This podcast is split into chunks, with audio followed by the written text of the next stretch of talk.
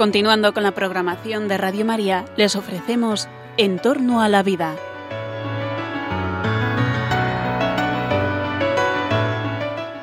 Es un espacio dirigido por José Carlos Avellán y Jesús San Román.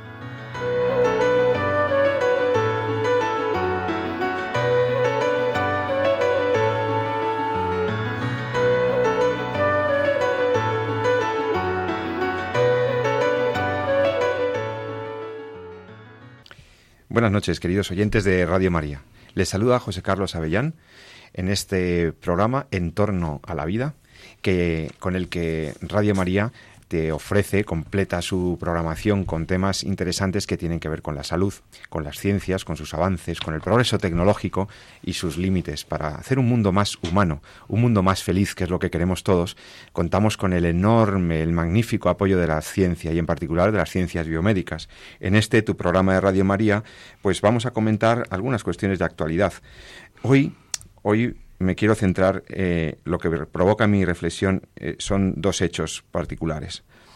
En junio de 2015, un niño en la localidad de Olot muere afectado de difteria, una enfermedad que no sabíamos que pudiera tener esa incidencia en nuestro país, una enfermedad de la que probablemente si hubiera sido vacunado no habría tenido estas consecuencias.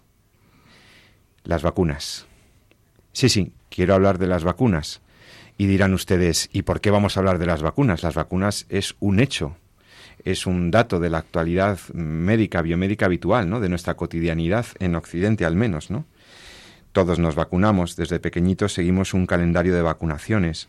Las autoridades públicas, en su deber fundamental de promover la salud, pues ponen un calendario de vacunas que nos protegen, que nos previenen de enfermedades muy graves, algunas de las cuales, gracias a, esa vacunación, pues prácticamente están erradicadas, ya no tienen incidencia significativa en nuestro entorno.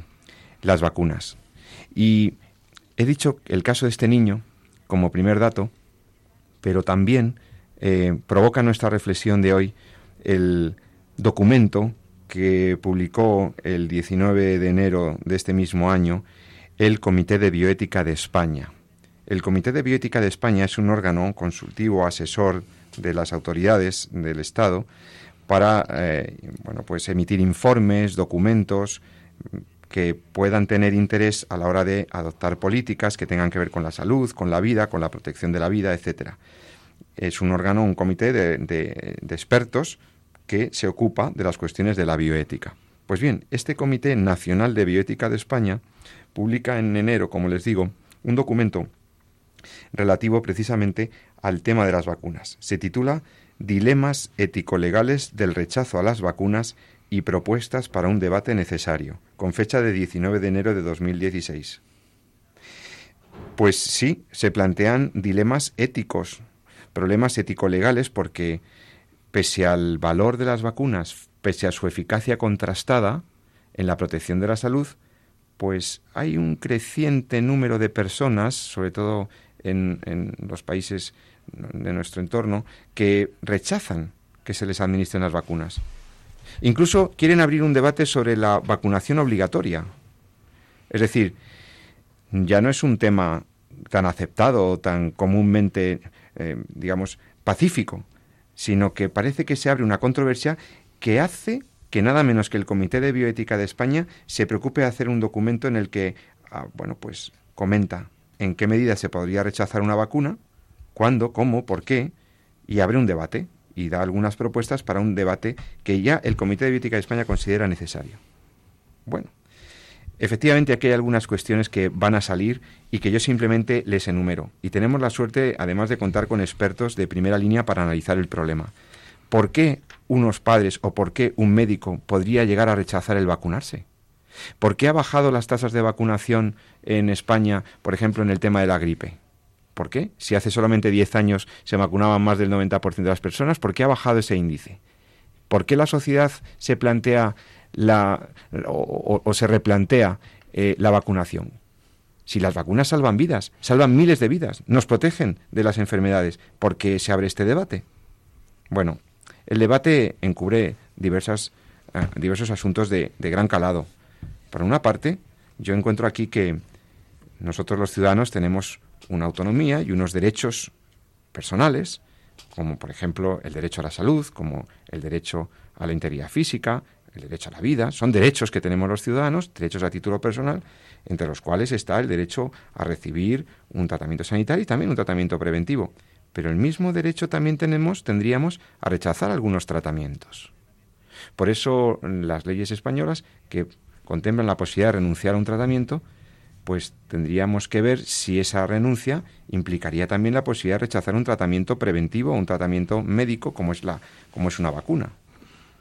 Siendo claro el beneficio para la salud pública, para la salud de todos, ¿cómo es posible, podrían negarse ciudadanos concretos a que se les administraran las vacunas? ¿Podrían, deberían imponer los estados la vacunación obligatoria? ¿Qué se ha hecho en algunos países? Hay países que imponen las vacunas, obligatoriamente.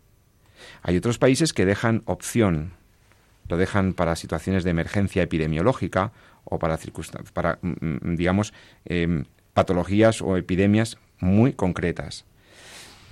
Luego está el tema del negocio de las multinacionales farmacéuticas alrededor de las vacunas. Está el problema ético de la accesibilidad de las vacunas en los países más pobres. Las vacunas no llegan a todos los sitios. Tenemos un reto de universalización de esa política preventiva. Y ya en nuestro país todavía se me ocurre otro tema del que podríamos hablar. ¿Cómo es posible que dependiendo del lugar de España en el que vivas, dependiendo de la comunidad autónoma, tengas un calendario de vacunas u otro, tengas algunas vacunas y otras quizá no? Estas diferencias e inequidades también creo que serían objeto de merecerían algún comentario. En el fondo estamos hablando de un concepto muy importante que es ¿qué entendemos por salud pública? ¿En qué medida, mm, cuál es el, digamos, la proporción o el equilibrio que tenemos que conseguir entre el respeto a los derechos individuales y los derechos de la colectividad? Sí, sí, porque mm, si yo tengo una enfermedad y vivo con otros, tengo el deber de curarme, si es una enfermedad contagiosa, por ejemplo. Y los estados deberían prever situaciones, deben promover políticas que garanticen la seguridad y la salud de todos. ¿Habría algún límite, pues, a nuestros derechos en pos de esta salud pública? ¿Sería la salud pública un concepto que deberíamos enmarcar en un concepto más amplio, más rico, más profundo, como es el del bien común?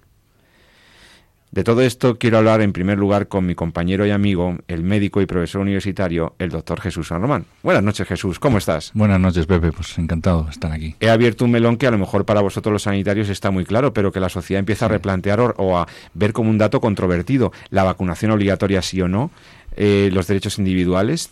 ¿Puedo decidir yo que mi hijo no se vacune? Eh, ¿Dónde estamos, Jesús? Bueno, la ley lo permite. Lo que pasa es que nosotros médicos, es verdad que lo tenemos muy claro, y lo tenemos muy claro precisamente eh, bueno pues porque sabemos y conocemos cuáles son las enfermedades contra las que luchan las vacunas y la fuerza y el y el, la efectividad que tiene precisamente la vacuna como elemento como bien habéis dicho de, para prevenir realmente no es para tratar la enfermedad sino es para prevenirla claro. para evitar ponernos enfermos ¿no? para evitar bueno comentabas al principio este trágico caso ¿no? que ha habido en en Olot como consecuencia de, de, la difteria, ¿no? una enfermedad bacteriana de la cual venimos vacunando a la sociedad española desde hace muchísimo tiempo, conjuntamente con el tétanos, etcétera. Entonces, eh, claro, aquí estamos muchas veces ante una percepción que tenemos como individuos de la vacuna de algo que nos eh, viene bien a nosotros como, como nosotros mismos, como individuos sin más, algo que va a evitar que nos pongamos enfermos. Y es verdad, y tiene y ese es el éxito que tienen las vacunas, pero muchas veces perdemos de vista esa perspectiva de que realmente vivimos en comunidad, vivimos en comunidad y nos debemos también a, la gente que vive con nosotros. ¿no?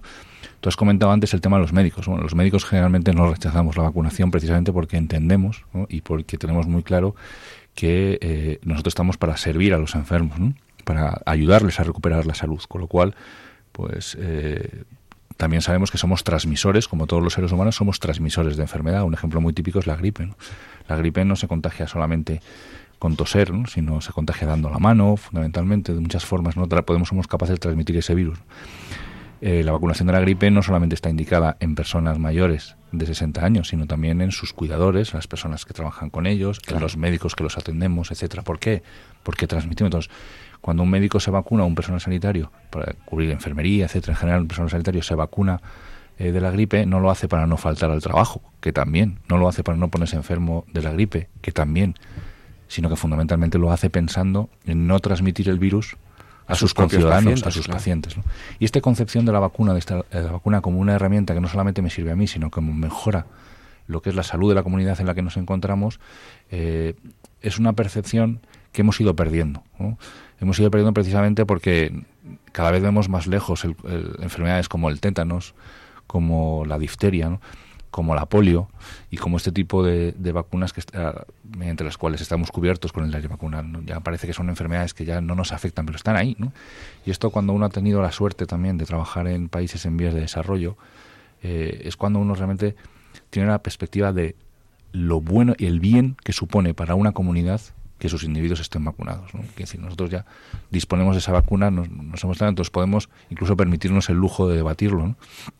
En un país en vías de desarrollo donde la gente, los niños se mueren de sarampión y donde la polio está ahí al orden del día, eh, el, concepto de la necesidad, no solamente para el individuo, sino para la propia sociedad, para la, salud de la enfermedad, que esa vacuna esté disponible y que la gente pueda acceder y que haya una buena cobertura vacunal, es claro y es indiscutible, ¿no? precisamente porque notas esa, eh, esa necesidad. Y nosotros hemos perdido un poquito esa percepción, pues porque las vacunas son buenas. Cuando son buenas, pues eh, dejan de. Eh, nos quitan esa sensación de riesgo. Pero, pero insisto, yo creo que básicamente hay que recuperar un poquito esa percepción de que el hombre es un ser social, de que el hombre vive en comunidad, de que se debe también a sus a sus a sus compañeros, a sus conciudadanos y, salir un poquito, lo hemos comentado en algunos otros programas, de esa hipertrofia del principio de autonomía, donde parece que el principio de autonomía no tiene límites y que yo puedo decidir todo lo que sea para mí, etcétera. ¿no? También tenemos unas obligaciones con nuestros compañeros, ni con nuestros ciudadanos. Me parece claro que el, rechazo a la vacunación no es algo todavía significativo, al menos en España. No, no, es, una cosa minoritaria, muy minoritaria. Pasa que hay mucha noticia, pues porque Pero, claro, casos no. Eh, estos casos eh, hace que suene más, ¿no? Y, y lo que sí parece un dato eh, que merecería una reflexión es, eh, bueno, a mí al menos me llama la atención, el mismo Comité de Bioética de España, en el documento que estamos refiriendo, que todos ustedes pueden encontrar en la página web del Comité de Bioética, se llama comitedebioética.es, todo junto, comitedebioética.es, ahí tienen los documentos y, eh, de, este, de este organismo, pues realmente eh, hay un dato que pone, año 2014, el porcentaje de niños que había recibido la serie básica de las, de las vacunas, primo, primo vacunación, recomendadas, superaba en todos los casos el 96%, porcentaje que aparece prácticamente sin cambios destacables en las series de 2000, desde 2001. Igualmente, los porcentajes de niños que recibieron las dosis de recuerdo recomendadas se aproximan al 95%. Pero eh, el riesgo de que el rechazo aumente en el futuro no es descartable, a la vista de, de lo que ocurre en otros países y del hecho, por ejemplo, de que eh, la vacunación, la tasa de vacunación en personas mayores se haya visto disminuida notablemente en los últimos años, hasta 15 puntos en los últimos 10 años. Por ejemplo, si tomas como referencia la gripe en población mayor de 65 años. A mí esto me ha llamado la atención que haya bajado el porcentaje de vacunación del 70% al 56%, muy por debajo de lo que recomienda la Organización Mundial de la Salud o la Unión Europea. Por tanto, bueno, mm, son indicadores que nos hacen pensar que este debate mm, merece una, esta controversia merece un pequeño, una reflexión y por eso nos dedicamos, dedicamos este programa. Estamos en Radio María, en el programa En torno a la vida. Puedes eh, escucharnos todos los viernes, bueno, cada dos semanas, como sabes, el programa se emite, como hoy, a partir de las nueve de la noche. Pero puedes escribirnos y participar escribiendo a en torno a la vida arroba radiomaria.es. El doctor San Román y yo mismo, José Carlos Avellán, atenderemos tus consultas. Bueno, en este tema de las vacunas, Jesús, yo me pregunto, ¿vamos a hablar con un experto?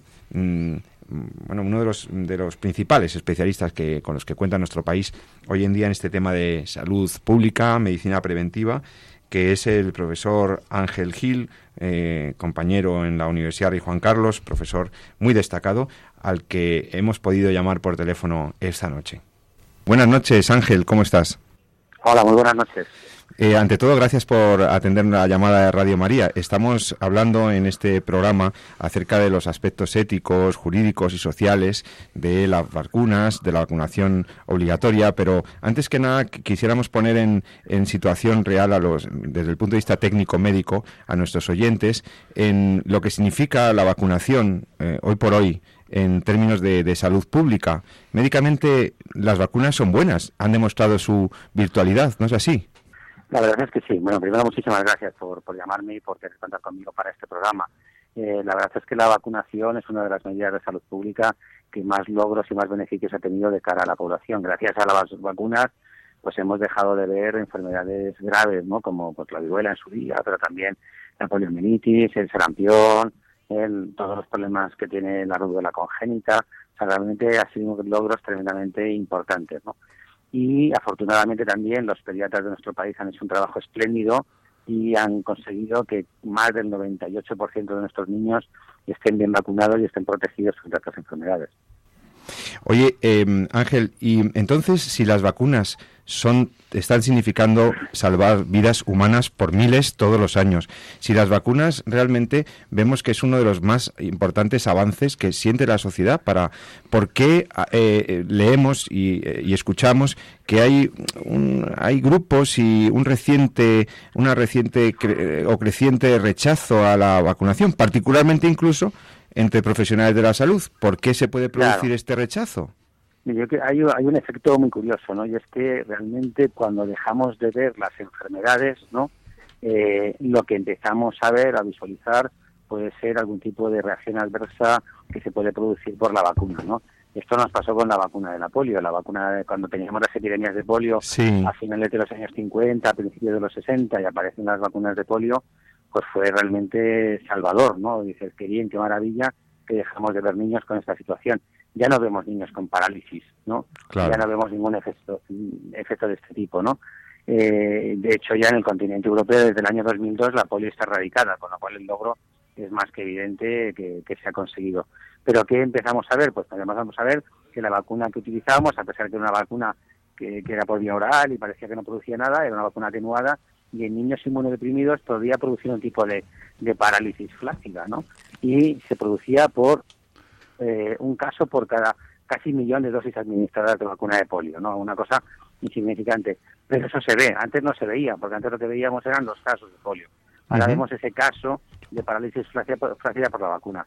En España eso ya no pasa porque se cambió de la vacuna atenuada a la vacuna inactivada y por lo tanto es una vacuna un poquito menos eficaz, pero una, vacuna muchísimo más segura y sin ningún efecto adverso. Entonces se podría decir que en realidad el gran enemigo de las vacunas es su propia eficacia. Es verdad, de hecho se dice, se dice que el gran logro de las vacunas, ¿no? El dejar de ver estas enfermedades juega en contra de ellas. cuando ves una, ahora lo vemos, ¿no? Tenemos la vacuna para el meningococo B, la meningitis preocupa muchísimo, la tasa de letalidad por meningitis está casi en un 20% y entonces los padres se asustan y quieren vacunar a sus hijos. Y, la vacuna, pues ahora ya está en las farmacias, pero no en cantidad suficiente, y los padres van buscándola, hacen cola y no sé qué. ¿Por qué? Porque temen a la enfermedad. ¿no? Si de pronto vacunásemos a todos, si dejásemos de ver la enfermedad, ¿no? ya nadie se preocuparía de la vacuna, ¿no? Bueno, pero el problema es que estos microorganismos viven con nosotros y como viven día a día, si dejamos de vacunar, pueden volver a aparecer estas enfermedades. Ángel, tú eres médico y mm, vosotros lucháis por la salud todos los días y en preventiva y en salud pública de manera muy vanguardista, muy avanzada. Ahora, yo pregunto al técnico, al especialista, ¿en qué casos podría estar realmente justificado médicamente no vacunarse?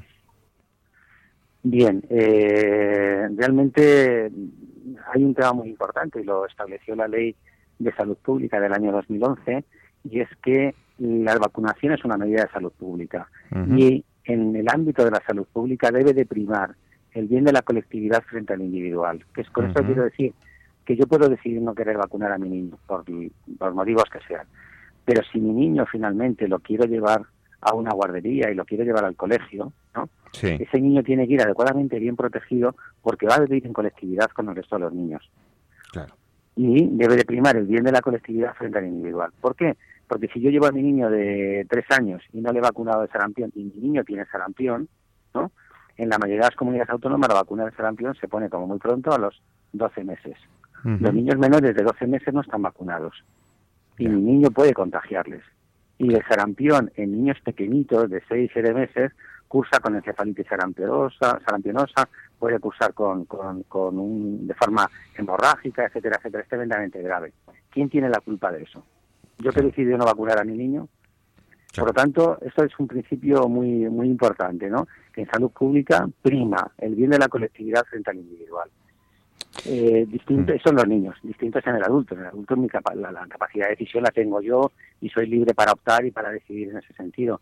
Y si un adulto no quiere vacunarse, un señor sanitario no se quiere vacunar de la gripe, pues bueno, pues que no se vacune. Ahora bien, si ese sanitario está en la unidad de cuidados intensivos y se enferma de gripe, claro, sabe que pone en peligro la vida de pacientes. Claro, claro.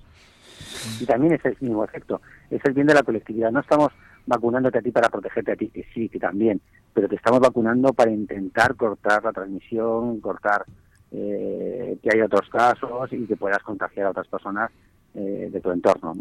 Estamos hablando con Ángel Gil, profesor y catedrático en la Universidad de Juan Carlos. Eh, una última, un par de preguntas últimas para no entretenerte más, Ángel. Eh, al final, eh, ¿cuál es el futuro de las vacunas? ¿Hacia, ¿Hacia dónde vamos? ¿Va a ser posible que lleguen las vacunas a sitios donde hacen tanta falta?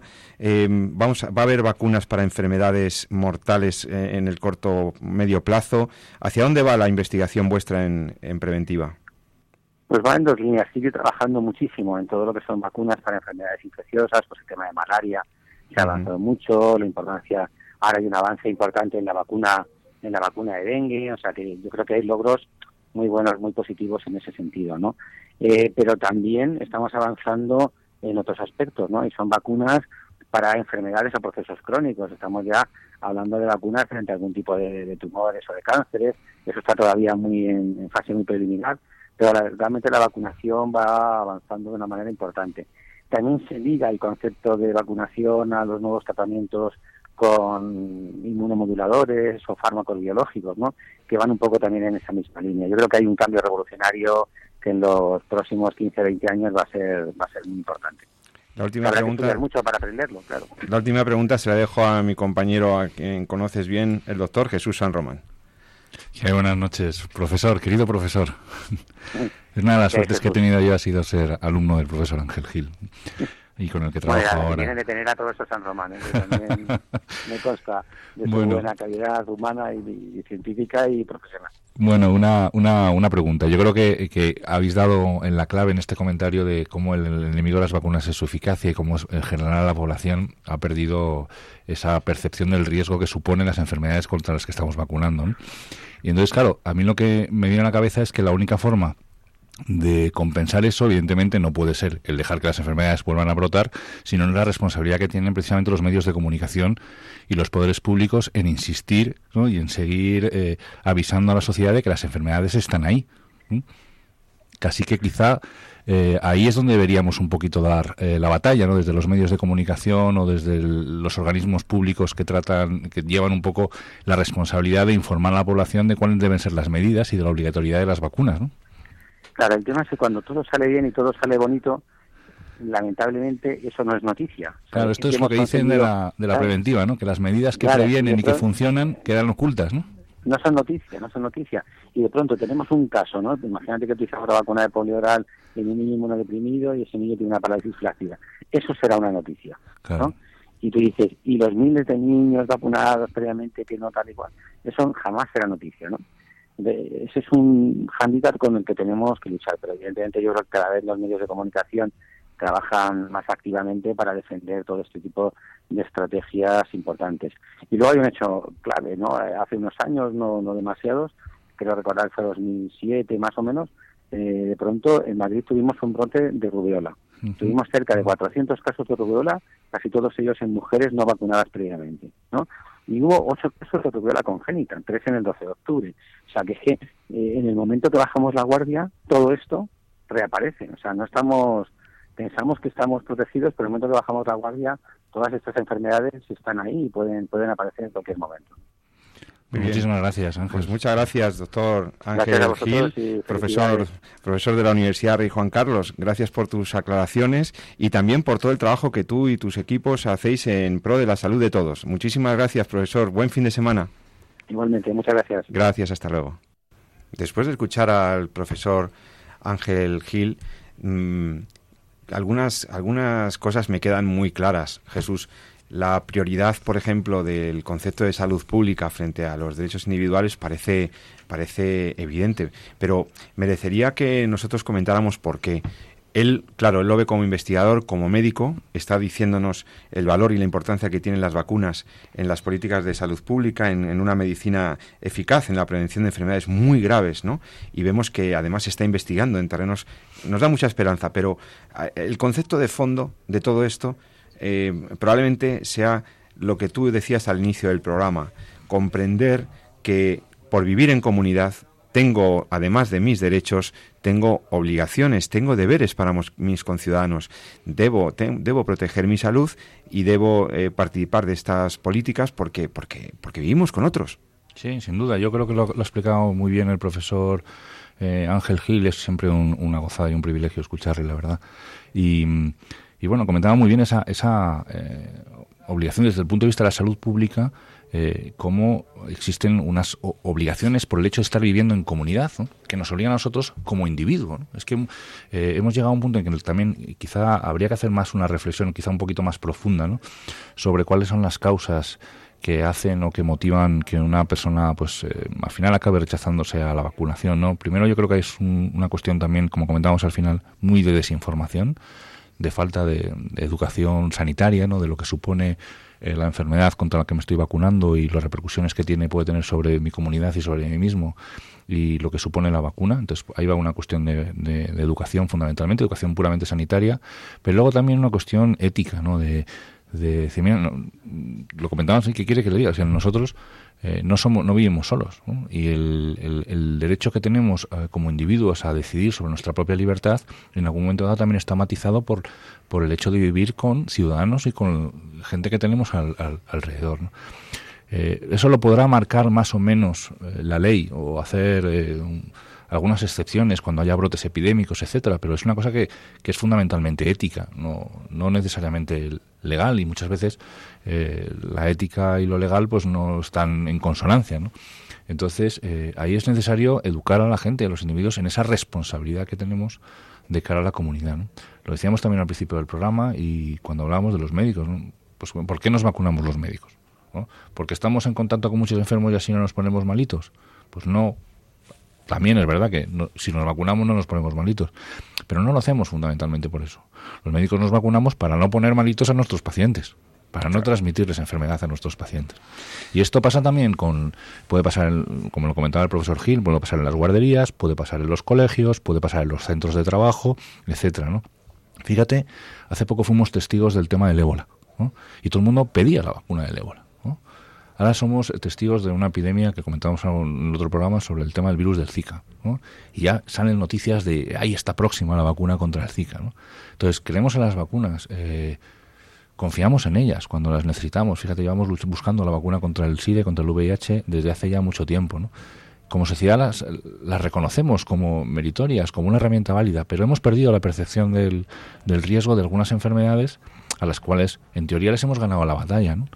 Y eso, eh, bueno, siempre hay que decirlo, también el profesor Gil, los microorganismos viven ahí, ahí están en la calle, están a la expectativa, ellos buscan su territorio donde crecer y nos enferman. Entonces, si nosotros perdemos la batalla o soltamos la, la guardia, pues acabarán allí. Y las medidas preventivas, cuando funcionan, son cuando no se notan. Claro. Es que, eh, efectivamente, como instrumento de salud pública hoy por hoy, las vacunas es incontestable que que son un instrumento primordial, ¿no? O sea, al final la salud pública es, es vigilancia epidemiológica, seguimiento de procesos, pero también prevención con vacunas, ¿no? Y el, mismo Comité de Bioética de España, en su documento que estamos comentando, eh, cita, hace una referencia interesante a la dimensión de, de salud pública ¿no? y una definición del derecho a la salud pública que permitiría apreciar un aspecto que no siempre se ve, ¿no? Siempre vemos los derechos de una perspectiva estrictamente personal. Yo creo que ahí está la causa. Ahí está realmente. esta es una pérdida, esta es una visión muy parcial, muy limitada, ¿no? Eh, hay que o sea, no limitación, pero sí correcta interpretación del principio de autonomía. Claro. en realidad la salud pública tendría una doble naturaleza. ¿no? Por una parte es un derecho que yo tengo, por ejemplo, a ser vacunado, tengo, tengo el derecho a exigir de mis de, las autoridades sanitarias que me, que me protejan, que me provean con los medios disponibles de unas eficaces medidas preventivas, pero al mismo tiempo se convierte también en un derecho de ver, en el sentido de que los intereses individuales también deben conciliarse con los intereses colectivos. Aquí hay una interesante definición que refiere el ponente de este documento, eh, Gostin, que dice que el derecho a la salud pública es el estudio de los poderes y deberes legales del Estado en colaboración con otros agentes, véanse la industria, los profesionales sanitarios, los medios de comunicación, la, academia, la universidad o la propia comunidad, para asegurar las condiciones para que la gente pueda disponer de salud y para igualmente limitar dichos poderes a la hora de restringir la libertad personal, la propiedad u otros bienes o intereses dignos también de protección a favor del bien común. Aquí es donde me parece que se da en la clave de, de fondo de este, de este problema. Los derechos individuales eh, son muy importantes, qué duda cabe, los derechos fundamentales. Pero hay cuestiones que trascienden, que van más allá. Y en ningún caso los derechos individuales pueden superponerse a lo que llamamos bien común. Bien común que además no se opone, porque realmente no es una cosa contradictoria con el derecho individual. Yo, creo, eh, mira, que, muchas veces realmente se plantea a veces como una oposición y, y es al revés. Quiere decir, el correcto ejercicio del derecho individual lleva a la protección del bien común. Claro. van de la mano. claro, van de la mano. Entonces, efectivamente, eh, ahí luego también tenemos otros principios éticos claros, que es el principio de solidaridad, subsidiariedad y de la búsqueda de la justicia social y del bien común. Entonces, eh, fíjate que lo que pasa es que lo, hemos quizá un poco perdido, ¿no? Porque en el fondo, cuando hablamos de estado de bienestar, es que tenemos un, buen estado de bienestar. Quiere decir, la comunidad en la que vivimos nos está cubriendo un montón de necesidades, aunque no nos damos cuenta, nos acostumbramos a ella. apenas a seis horas de vuelo nos encontramos países ¿eh? con una economía de mercado no consolidada o un país en vías de desarrollo, como se suele decir, donde la mortalidad eh, perinatal es altísima, donde las, las necesidades básicas no están cubiertas y donde hay una enormes carencias desde el punto de vista sanitarias. Aquí las tenemos cubiertas, nos hemos acostumbrado a eso. Y hemos perdido quizá esa sensación de que eh, sanitariamente tenemos también una obligación con la comunidad. Entonces, bueno, cuando nos ponemos en situación de riesgo, hay que entender que luego quien será el sistema sanitario el que tenga que cubrir esa, esas enfermedades. ¿no? Y esto también pasa con las vacunas y pasa con otras cosas. Hay, muchas veces cuando encendemos un pitillo y nos fumamos un pitillo, no nos estamos dando cuenta de que estamos poniendo en riesgos de enfermar, de tener un cáncer de pulmón, que posteriormente sea el sistema sanitario el que tenga que tratarlos. En el sentido, las decisiones que tomamos sobre nuestra salud repercuten en la comunidad en la que vivimos. Y entonces, eh, si ponemos limitaciones a eso, supone que eh, oponemos el tema de decir, bueno, hay que impulsar las vacunas, hay que eh, decir a la gente que se vacune, incluso hay que llegar a la vacunación obligatoria, eso puede suponer limitar la, la libertad eh, personal. Pues hombre, yo no lo veo tan así. Vamos a preguntárselo a un experto en el aspecto jurídico del problema se puede, se, en algunos países han hecho vacunación obligatoria, en otros condicionan el ingreso de los niños en las escuelas y realmente es la escuela el filtro para que se produzca esa vacunación. Yo te contaré un ejemplo personal ahora cuando hablemos con un experto jurista eh, que nos explique un poco. Sí te puedo contar un ejemplo personal. Cuando yo tuve la ocasión de estar de ir a, Harvard a, trabajar y estuve un año con mi familia y con mis hijos y, fui a escolarizar a mis hijos, lo primero que me pidieron fue un certificado de vacunación. En Estados Unidos para era obligatorio, para, entrar con niños en el colegio, un certificado. ¿Por qué? Bueno, pues porque nos debemos también a la sociedad con la que vivimos, ¿no?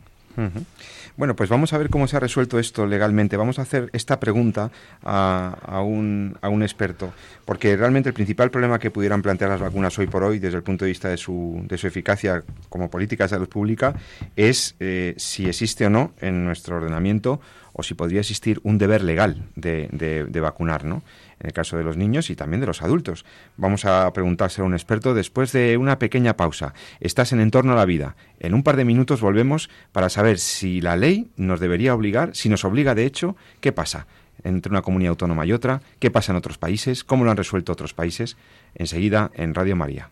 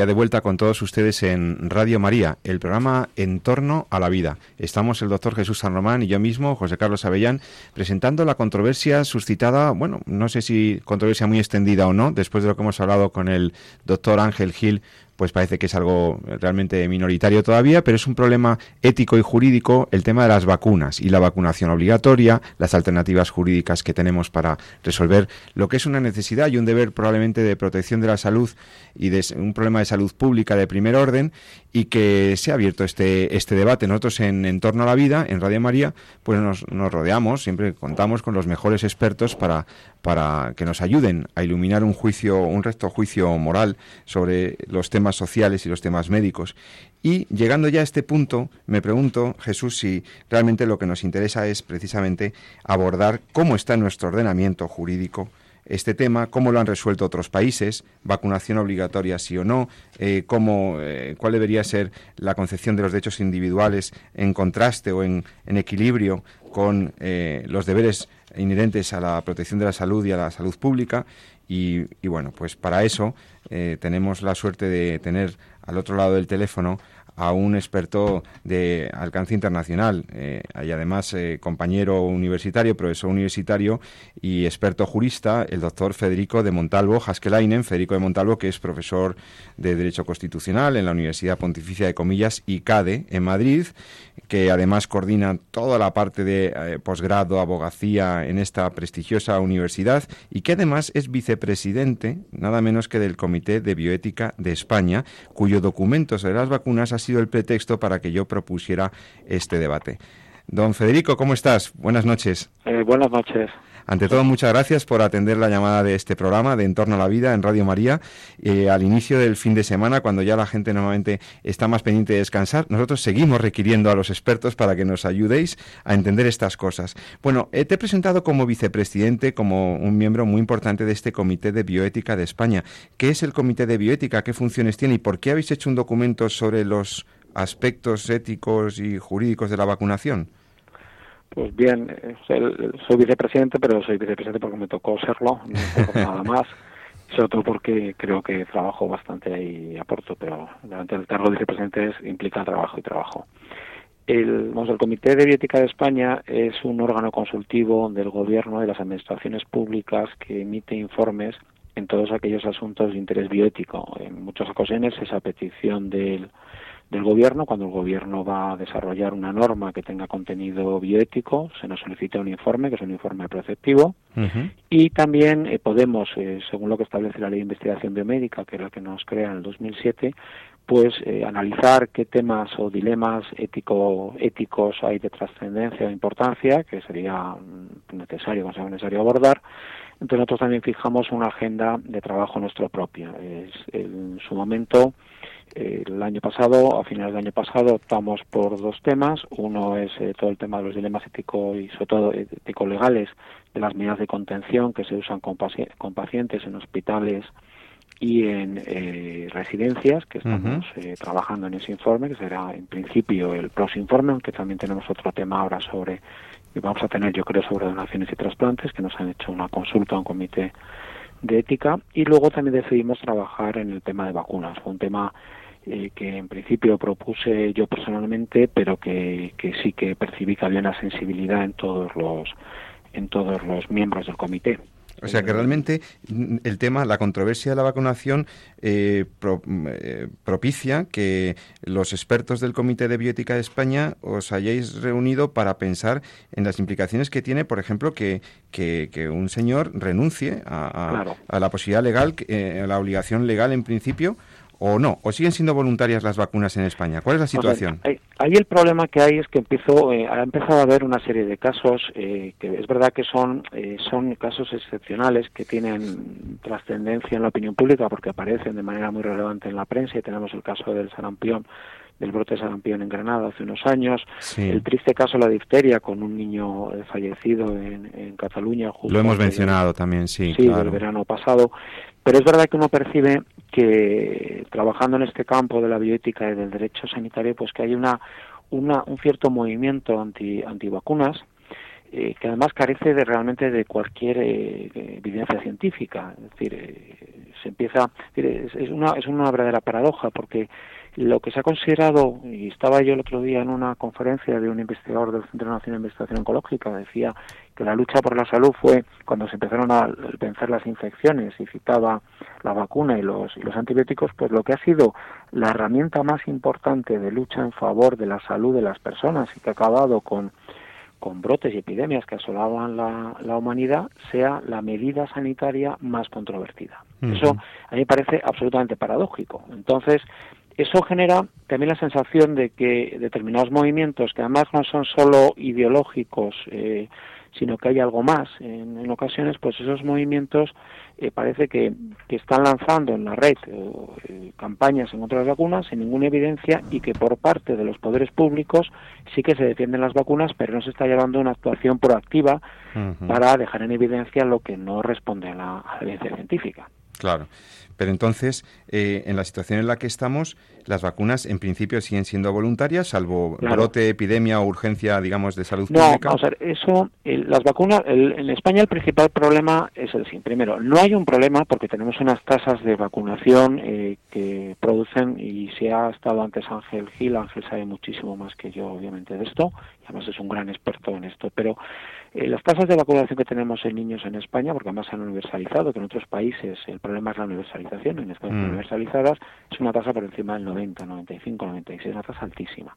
Con esa tasa no hay un problema con las vacunas, porque hay el efecto rebaño, porque para que evitar el brote y, sobre todo a continuación la epidemia no es necesario vacunar al 100%, estamos hablando de vacunar al 90 y largo por ciento. Y entonces, perdona, Federico, mm, Jesús Román lo sabe, yo también, pero ¿qué es el efecto rebaño? El efecto rebaño es que eh, vacunando a unas eh, pocas ovejas, a nueve de diez, eh, como solo queda una sin vacunar, no va a haber problema de contagio. Se llama así efecto rebaño. Entonces, la situación en España es que con una alta tasa de vacunación en general, ¿no? Una, pues realmente el efecto rebaño propicia que, bueno, no tenemos un problema de salud pública y gracias si a eso. Bajas, si no bajas de 90 a 92% en la tasa de vacunación no vas a tener problema. También es verdad que si uno usa, también el efecto rebaño se usa en un sentido perverso, que es, ah, yo no he vacunado a mi hijo y no ha pasado nada, claro, porque el resto se ha vacunado. Pero si todo el mundo empieza a decir, yo no he vacunado a mi hijo y no pasa nada, el efecto rebaño se pierde. Ya, pero Federico, tú sabes, eh, lo sé perfectamente porque te he escuchado conferencias y has dado clases sobre la, autonomía del paciente y los derechos individuales, que tenemos un derecho a la renuncia al tratamiento. ¿Qué, ¿Cómo juega aquí ese derecho? ¿Cómo, ¿Qué hay que conciliarlo? Claro, aquí el problema, o sea, nosotros tenemos un derecho a la renuncia al tratamiento cuando lo afectado sea un bien propio, como puede ser nuestra integridad, nuestra vida. El problema que hay con las vacunas es que las vacunas son una política de salud pública y precisamente la salud pública es uno de los límites a la autonomía. Es, decir, es una decisión, cuando yo tomo la decisión de no vacunar a mi hijo o no vacunarme yo, estoy afectando a terceros, no es una decisión que quede en mi propio ámbito, en Claro. mis bienes personalísimos. Y al final, entonces, algunos estados que han entendido esto como prioritario han impuesto la vacunación obligatoria. A ver, O la han- nosotros en el, en el informe realmente lo que queríamos era eh, abrir el debate. Intentar en la medida que nosotros podamos promover en los poderes públicos una acción eh, proactiva en favor de las vacunas y armar el ordenamiento jurídico con todas las medidas posibles. O sea, nosotros creemos que era que implantar una medida de vacunación obligatoria que se use eh, como si fuera, digamos, en términos coloquiales, matar moscas a cañonazos no tiene sentido. Pero es verdad que tienes que armar el, el ordenamiento, porque lo que establece el ordenamiento actualmente es que solo cabe vacunar obligatoriamente cuando hay epidemia. Y precisamente, en muchas ocasiones, cuando hay epidemia, no está recomendado vacunar. Lo Claro. que habría que establecer es que hay obligación de vacunar en situaciones de que haya brote o que se pueda presumir que hay un brote.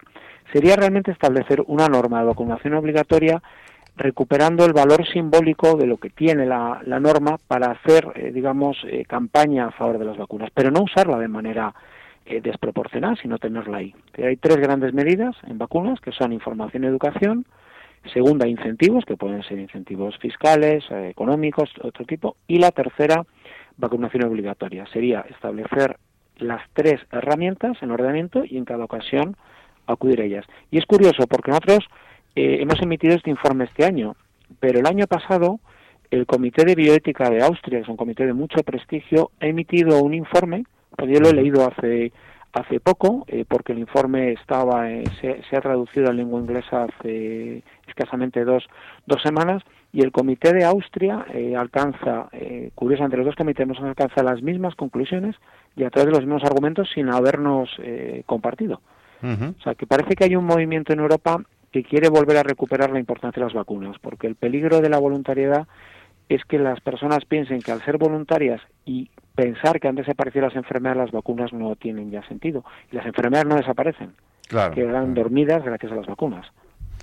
Entonces, desde una perspectiva eh, estrictamente ética y ontológica, podríamos concluir que, que hay un deber de vacunarse y que y que y hay un deber por parte de los profesionales de la salud también para para eh, de- de- de- un deber de pues por, por un principio elemental de no causar daño como decís en el informe no de Claro. del primum non nocere no de, de no maleficencia por parte de los profesionales de la salud. También habría un deber ahí ético interesante. Qué dice el comité de bioética sobre esto Claro, es que uno de los principales problemas, y, y- y hay alguna algún párrafo que luego no se, no se acabó incluyendo, pero era eh, curioso porque en la propia en la propia Biblia se habla de que el médico debe eh, enseñar dando ejemplo. Mm. Eh, vamos a ver, el- la gran campaña, que yo creo que es una de las mejores campañas de salud pública que se ha hecho en España, aunque fue controvertida, pero yo creo que fue una gran campaña, fue la campaña antitabaco. La campaña antitabaco en España, que ha resuelto varios, muchos problemas de salud pública vinculados al, al exceso de consumo de, de tabaco, se inició a través de los profesionales. Primero, los profesionales tienen que dejar de fumar, dar ejemplo, y luego ya vamos a empezar a tratar el eh, tabaquismo. O sea, que es un poco lo mismo. No tiene sentido que todas las revistas médicas vengan avalando las vacunas, las vacunas que realmente son necesarias, ¿no? También dentro del mercado de vacunas hay que distinguir aquellas que son necesarias, aquellas que intentan eh, pues buscar el resquicio de la importancia de otras vacunas para intentar meterse en el mercado, ¿no? Pero es muy importante, lo que es paradójico es que eh, profesion- eh, que están las vacunas avaladas científicamente, haya profesionales que las pongan en duda. Claro. Eso es algo que, entonces yo creo que también hay, hay un ejercicio de reflexión ética a los profesionales de darse cuenta que es necesario, sobre todo aquellos que están más expuestos a pacientes o trabajan con pacientes en periodos en los que pueda haber brotes o incluso epidemias. Estamos en Entorno a la Vida hablando con el profesor Federico de Montalvo de la Universidad Pontificia de Comillas y CADE de Madrid. Y la última pregunta, Federico, en torno a este tema de las, de las vacunas y su, y su coordinación entre comunidades autónomas. ¿Esto tiene solución? ¿Es posible? ¿Cómo es posible que, en- en- dependiendo de donde vivas, eh, tengas que pagártela, no pagártela, sea obligatoria, sea en una hora, en una fecha, en otra? Eh, eh, esto habría que solucionarlo, ¿no? ¿Tiene solución esto?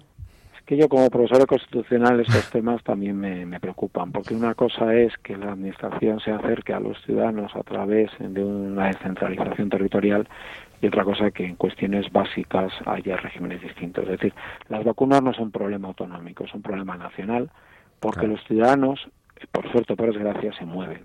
Laboral, en de vacaciones. Incluso no es un, problema nacional, es un problema europeo. Por eso, en el Comité de Bioética de la UNESCO puede que trabajemos también este tema de, eh, de vacunas y la propia Unión Europea tiene una sensibilidad porque eh, no el problema no solo es España, es Francia. Si España tiene una política de vacunación y Francia la contraria, vamos a acabar teniendo África. España es un país muy próximo a África. Eh, fíjate, José, la, con la crisis de los refugiados, el problema de salud pública que tenemos. Claro. Está cambiando. Es decir, que ahora tenemos, eh, nos enfrentamos a nuevos retos y yo creo que lo que no podemos olvidar, y sobre todo, permitir que se pongan en duda muchas de las vacunas que están salvando eh, miles, incluso millones de vidas, se pongan en duda sin ningún criterio científico o sobre la base de un efecto adverso que es verdad que se puede producir, pero nadie deja de recomendar como prevención del cáncer de colon la colonoscopia porque uno de cada 10.000 o 100.000 pueda sufrir un efecto adverso durante la colonoscopia. Es verdad que durante las, con las vacunas no estamos hablando de algo aséptico que tiene un riesgo, pero si hablamos de un caso cada millón, estamos hablando de algo que valorado riesgo-beneficio tiene muchísimos más beneficios. Claro. Entonces pues, es también un poco el problema. Cuando a veces sale algún caso, ese caso hay que enmarcarlo dentro de lo que es el número de vacunación, de vacunas eh, de un año con el número de efectos adversos. Claro que sí.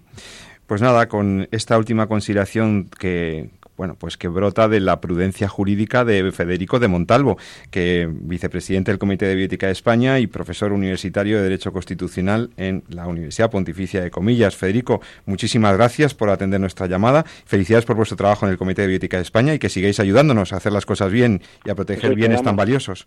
Y gracias a todos, me alegro mucho de volver a estar con, con vosotros, pues sabes que siempre me gusta mucho. Eh, Así es, y siempre estás disponible. Muchísimas gracias, Federico. Buen fin de semana. Buenas noches. Un abrazo muy fuerte. Gracias. Hemos hablado con el profesor Federico de Montalvo y se nos ha acabado el tiempo del programa. Así que, Jesús, ¿que ¿te merece algún último comentario esta interesante entrevista? Sí, yo creo que, también ha vuelto a, insistir en lo mismo como el profesor Ángel Gil, es decir, ese, ese deber que tenemos de, velar por, la, por el bien común de nuestra propia comunidad ¿no? y cómo, eh, bueno, pues realmente lo que fundamenta la autonomía es ese principio de libertad-responsabilidad.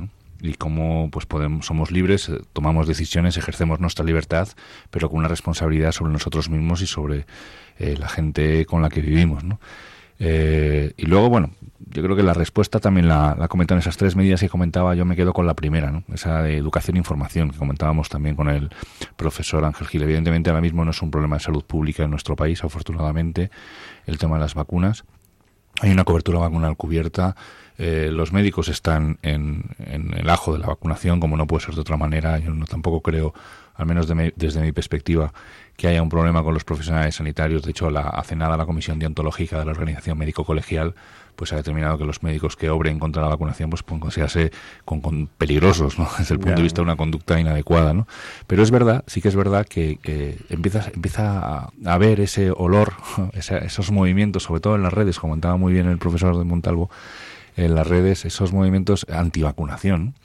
Y yo creo que hay que, hay que reforzar la información, porque efectivamente es la, una de las grandes medidas contra la mejora de la, o sea, a favor de la mejora de la salud del, de la población que empieza a ser cada vez más controvertida, como bien decía el profesor de Montalvo, y yo creo porque nos hemos acostumbrado a tenerla y no sabemos, hemos perdido esa la capacidad que tenemos de valorar lo que realmente tenemos, ¿no? Insisto que cuando uno anda por los países en vías de desarrollo se da cuenta de lo bien que vendrían si estuvieran ahí, tal cual las tenemos aquí, ¿no? Con esa pues gran cobertura, ¿no?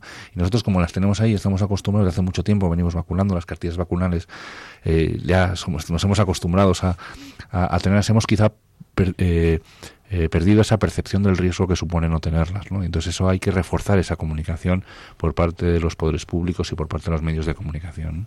Pues nada, como se decía coloquialmente, vacúnense, buenos alimentos, buenos hábitos de vida, disfruten de su fin de semana. Muchas gracias Jesús. Eh, eh, nos vemos, nos escuchamos y nos vemos dentro de 14 días en Entorno a la Vida. Que tengas buen fin de semana. Muchas gracias, Pepe. Y a todos vosotros también, que disfrutéis, que descanséis, que cuidéis la salud como nos compete y, como siempre os digo, amad la vida y defenderla. Muy buenas noches. Hasta dentro de 14 días.